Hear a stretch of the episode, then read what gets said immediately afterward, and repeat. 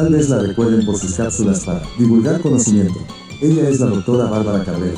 Investigó Crata, columnista y escritora, quien ahora trae para ustedes un nuevo programa donde pondrá la lupa en el poder legislativo. Con ustedes, presentamos Los Curuleros. Arránquese, doctora. La escuchamos con atención. La pandemia por COVID-19 y legislar como actividad esencial.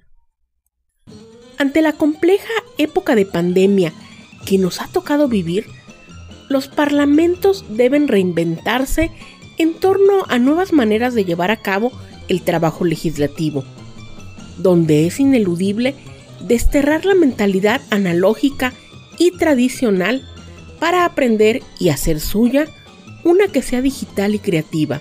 Todo ello sin olvidar hacer las adecuaciones legales pertinentes. Contexto.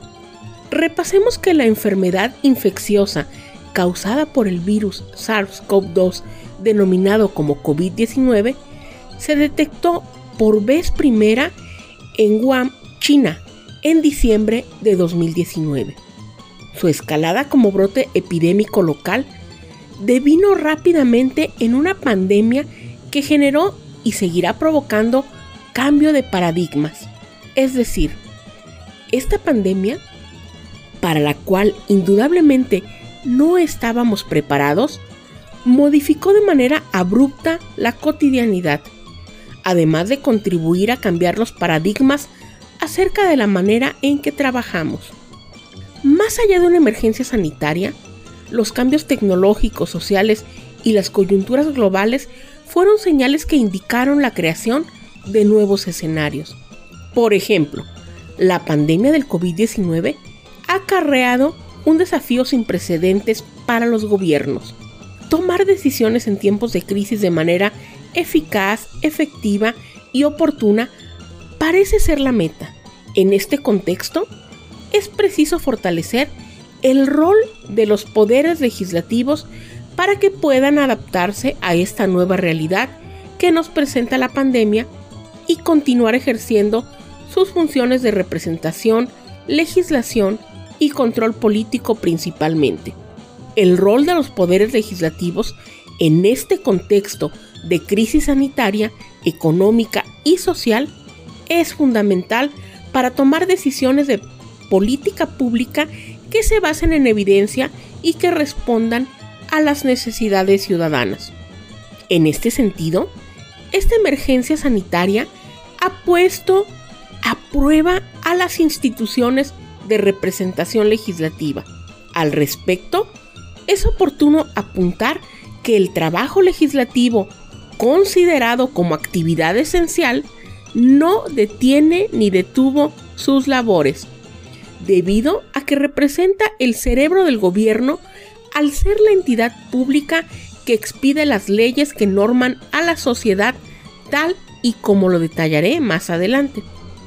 Mientras tanto, no se pierda de vista que con las TIC, debido a su ecosistema y funcionalidad, tenemos novedosas formas de información y comunicación, tendientes a facilitar la relación representados-representantes, lo cual contribuye a acercar a quien ocupa una curul con aquellos que representa, disminuyendo con ello el fenómeno de desafección sociopolítica e incrementando los niveles de credibilidad hacia una institución que, como lo he expresado en distintos foros, es el cerebro del gobierno y constituye el pueblo en formato reducido. Como puede verse, a pesar de las adversidades que supone esta emergencia sanitaria, tenemos ante nosotros la posibilidad de analizar los obstáculos y generar las posibilidades para salir avantes, siendo creativos con las herramientas tecnológicas que tenemos a nuestra disposición, aunado a la voluntad de las fuerzas políticas que conforman el Parlamento para su correcta implementación. Paulatinamente, hablaré acerca de los cómo. Frente a este nuevo escenario, los retos en materia legislativa son monumentales. Avancemos en estas temáticas y corroboremos a continuación por qué legislar es una actividad esencial. Pues bien, el poder legislativo, como lo he indicado en diversos espacios, constituye el cerebro del gobierno, al ser la institución que, entre otras funciones, dota las leyes que regularán la existencia de la nación con todo lo que ello implica. En este orden de ideas, es oportuno tener presente que las funciones sociopolíticas más relevantes del poder legislativo van desde gestionar los intereses y necesidades de la comunidad local representada, hacer las veces de caja de resonancia y ámbito de debate de asuntos de relevancia colectiva, así como fungir como mediador y generador de consensos, lo que convierte las actividades legislativas en algo esencial. De ahí la importancia de que el Parlamento se erige en un espacio en el que, en conjunto a las iniciativas y su respectiva producción legislativa, sea capaz de canalizar las expresiones, inquietudes y demandas de una sociedad cada vez más exigente, observante y participativa. Legislar implica dotar de las reglas del juego que contribuyen a establecer un orden, además de instituir las pautas de un correcto funcionamiento sociopolítico, político, económico, así como en materia de salud, en materia cultural, medioambiental e institucional para la vida democrática. En suma, legislar constituye una tarea fundamental para el correcto funcionamiento del Estado de Derecho. Ahora bien, en ocasión de la emergencia sanitaria provocada por el virus SARS-CoV-2 conocido como coronavirus o COVID-19, en México se decretó como actividad esencial la legislativa. Por tanto, las cámaras que conforman el Congreso de la Unión, así como los congresos estatales, no suspendieron sus actividades. No obstante, su marcha se vio trastocada debido a que se está ante un escenario inusitado. Así lo expresa Parlaméricas. El coronavirus ha causado la suspensión de muchas iniciativas parlamentarias, incluyendo reformas para continuar consolidando la apertura legislativa, a fin de enfocarse en enfrentar la actual crisis. No obstante, mientras los poderes legislativos se adaptan a métodos de trabajo virtual y modifican sus reglamentos o procedimientos administrativos que permitan estos cambios, estas instituciones tienen la oportunidad de integrar nuevas medidas en favor de la apertura o garantizar que las prácticas ya existentes se continúen realizando. Hasta aquí la cita de Parlaméricas. Continuemos. Mientras tanto, no se pierda de vista la imperiosa necesidad de fortalecer el rol del poder legislativo en época de crisis, ya que conforma la representación del pueblo a partir de ser un órgano colegiado y deliberativo.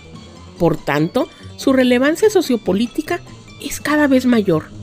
Y es así debido a que los legisladores, en el uso de las facultades y obligaciones que les confiere la ley, cumplen la función de representar, legislar y controlar. En este orden de ideas, los parlamentos constituyen el espacio plural por excelencia para el debate, los acuerdos, los consensos y las negociaciones, de tal forma que se tomen decisiones acordes a los tiempos que nos ha tocado vivir, sin perder de vista las necesidades y exigencias de sus representados. En este contexto, los principios del Parlamento abierto pueden ser canales para representar el rol de los poderes legislativos en el tiempo actual, con una mirada proyectiva hacia el futuro para canalizar demandas de la ciudadanía y trabajar para resolver sus necesidades en un contexto que se muestra incierto y con una crisis que se pronosticaba duradera. Las respuestas a la crisis sanitaria, económica y social y la recuperación deben darse de manera abierta y transparente, y los poderes legislativos deben trabajar en esta línea para recuperar la confianza de la ciudadanía en las instituciones públicas y reconstruir lazos de colaboración y apertura. Tómese en cuenta que las actividades esenciales del trabajo legislativo no deben circunscribirse únicamente a poner la mirada en las sesiones tanto plenarias como de comisiones y comités, sino que es preciso observar su funcionamiento de manera general.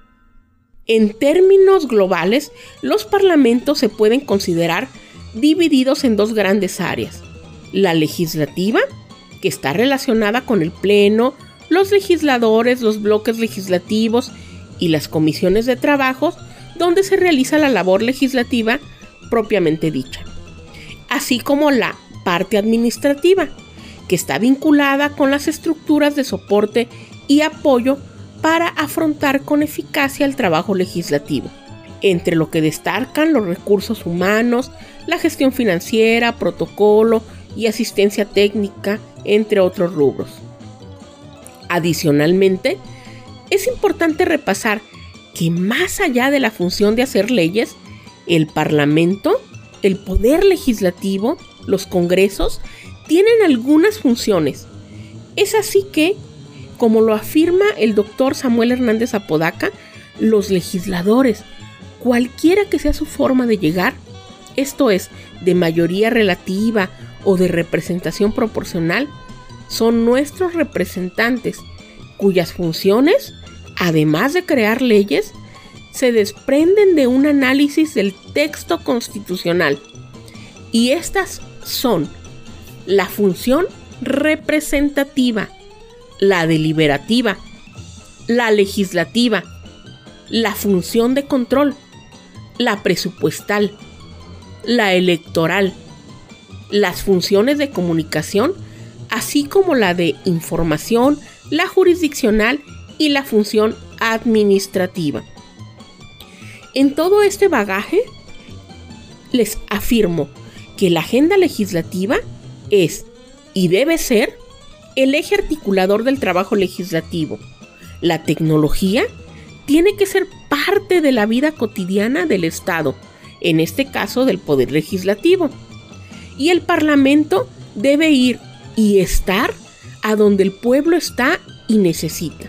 Entonces, ustedes se preguntarán, ¿Cómo han enfrentado los congresos del mundo esta contingencia?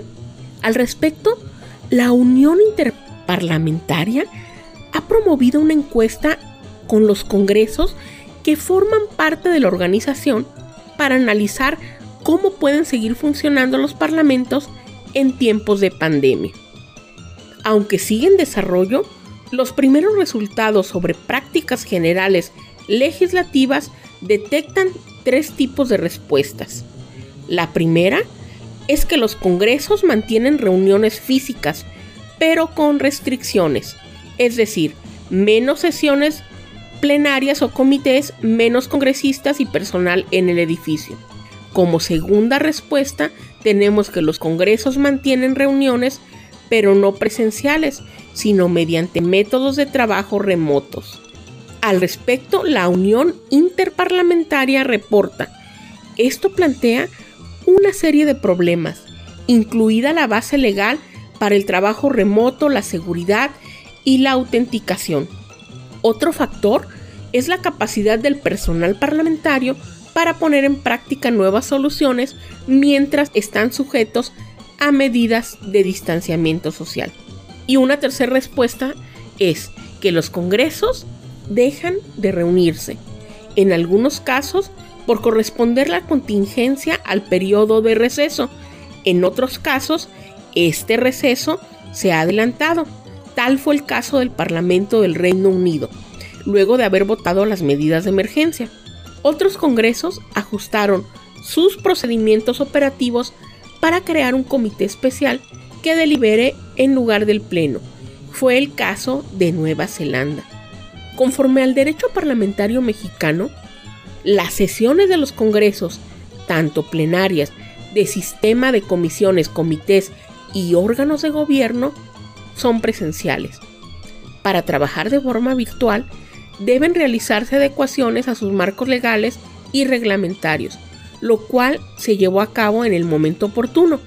De ahí la necesidad de revisar qué tan apegados a la legalidad fueron esas reuniones. Ahora bien, la posibilidad de sesionar y decidir fuera de los parámetros presenciales que marcan las disposiciones constitucionales y parlamentarias debería rebasar la propia pandemia. ¿Queremos establecer nuevas reglas para dinamizar el trabajo parlamentario? ¿Qué implicaciones políticas habría para aprobar en remoto reformas constitucionales, endeudamientos, presupuestos o designaciones?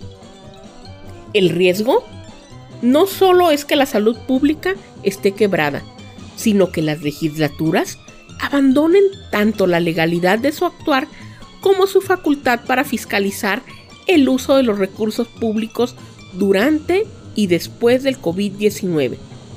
Incluso sería oportuno reflexionar si el apremio por la virtualidad pudiera diluir la esencia de los parlamentos, es decir, representar, llevar la voz, reunirse, contrastar y decidir por mayorías. Reitero, debido a que estamos ante actividades de carácter esencial, el Poder Legislativo no detuvo ni detiene sus actividades, razón por la cual es preciso contar con la información necesaria para manejar la crisis sanitaria actual y cumplir con sus funciones y por supuesto estar preparados para el futuro. Para profundizar en estas temáticas, hagan suyo el libro Los Curuleros. Estudios y observación del Poder Legislativo, un libro de la autoría de la doctora Bárbara Cabrera, con el sello editorial Paideya MX.